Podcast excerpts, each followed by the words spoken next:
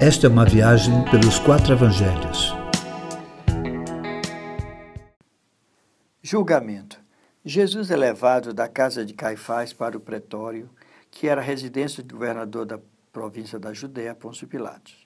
Os líderes religiosos não entraram lá para não se contaminarem, a fim de não ficarem impedidos de comerem a Páscoa. No entanto, não achava nenhum mal em querer matar um homem inocente antes do sábado. Que hipocrisia! Ao receber Jesus, Pilatos quis saber qual era a acusação, mas os líderes religiosos apenas disseram que, se não fosse malfeitor, não o teriam levado até ali. Eles não tinham nenhuma acusação concreta. Sem acusação, Pilatos disse que eles mesmos deveriam julgar segundo a sua própria lei, a lei de Israel. Mas como eles queriam crucificar a Jesus e não podiam, insistiu com Pilatos. A questão apresentada por Pilatos no julgamento foi: És tu rei dos judeus? Jesus, sabendo que tal quesito era próprio dos sacerdotes, rebate dizendo: Isto é de ti mesmo ou os sacerdotes é que falaram de mim? Pilatos desvia-se da resposta, interrogando a Jesus sobre o que teria feito para ser entregue ali. Jesus, porém, mantém o curso da conversa sobre o seu reino. Ele nunca fugiu desse assunto e disse: O meu reino não é deste mundo, porque se eu fosse, eu teria súditos para me defender, mas o meu reino não é daqui. O reino de Jesus, queridos, não segue os padrões do nosso sistema, com exércitos e guardas-costas. Infelizmente, esse é o padrão de alguns líderes religiosos dos nossos dias. És tu rei? perguntou Pilatos. Na sua resposta, Jesus afirma que Pilatos mesmo dizia que ele era rei. Quanto a ele, não tinha nenhuma dúvida de quem era. Só estava naquela situação porque foi para isto que veio ao mundo, assim como para dar testemunho da verdade, e todos que ouvirem a sua voz é gente da verdade.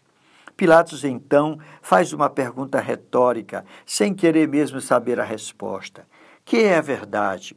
Apenas perguntou e saiu, e disse aos judeus que não via em Jesus crime algum. Quem vê Jesus sem os olhos de uma religião não achará nele nenhum crime.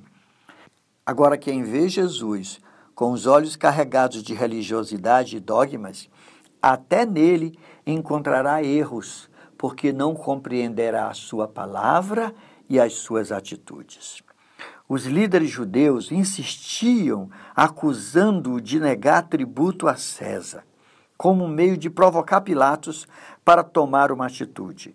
Pressionado, Pilatos insiste em questionar a Jesus, que não lhe responde mais nada.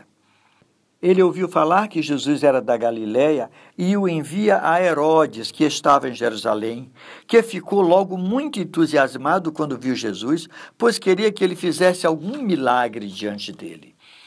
Jesus, que não veio dar espetáculo, nenhuma palavra pronunciou diante de Herodes, que logo o tratou com desprezo, pois o que queria mesmo era uma prova de que Jesus podia fazer milagres.